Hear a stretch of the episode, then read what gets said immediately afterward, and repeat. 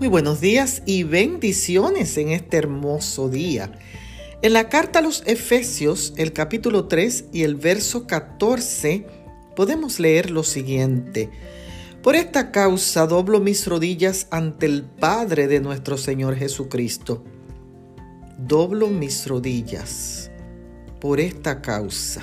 ¿Cuál causa? ¿Por qué el apóstol Pablo nos encomienda doblar nuestras rodillas? Porque al doblar las rodillas y humillarnos, aprendemos a depender de Dios mediante la fe y a no desmayar a pesar de nuestras tribulaciones para que Dios sea glorificado en nuestras vidas. Al postrarse a orar, Pablo se sintió fortalecido al cumplir el propósito de Dios.